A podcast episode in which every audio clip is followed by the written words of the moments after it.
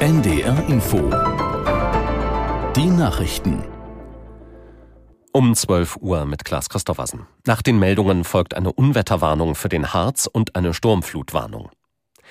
Die Lage in den niedersächsischen Hochwassergebieten bleibt weiter angespannt. Seit vielen Stunden sind tausende Einsatzkräfte von Feuerwehr und THW dabei, Häuser und Straßen besonders in der Mitte und im Süden Niedersachsens zu schützen.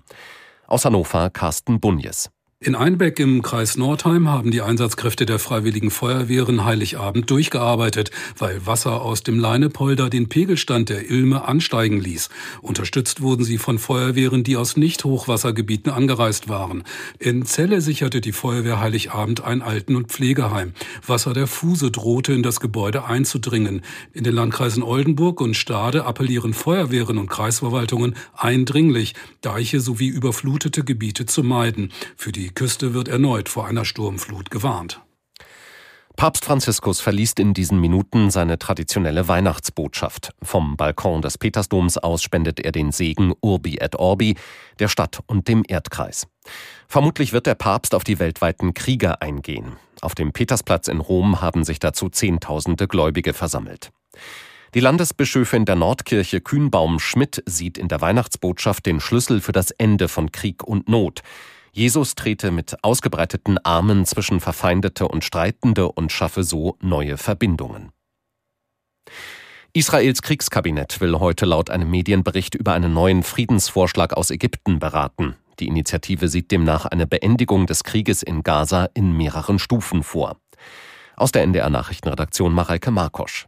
Laut dem Vorschlag soll es zunächst eine zweiwöchige Waffenruhe geben, während der auch wieder Geiseln gegen Gefangene ausgetauscht werden sollen. Später soll dann unter ägyptischer Vermittlung ein vollständiger Waffenstillstand erreicht werden.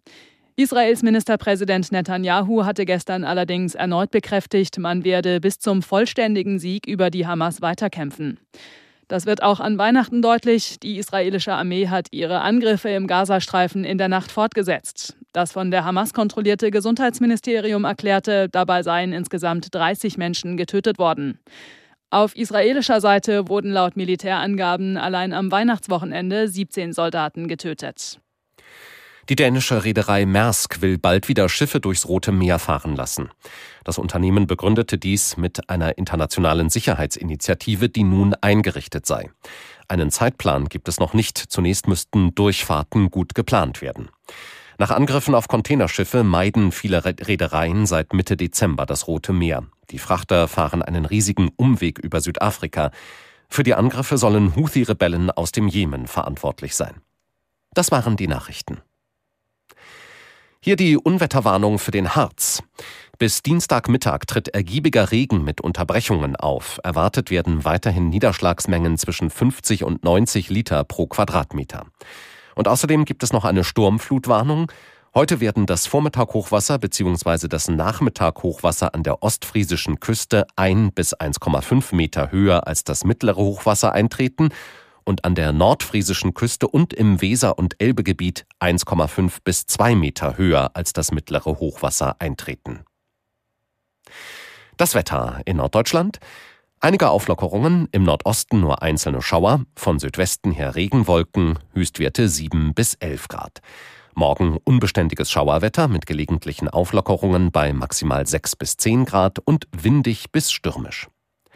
Am Mittwoch aus Südwesten Regen bei Temperaturen, die zwischen 4 und 9 Grad liegen. Es ist 12.04 Uhr. NDR Info Podcast jetzt. Vertikal, horizontal. Glaubens- und Gewissensfragen.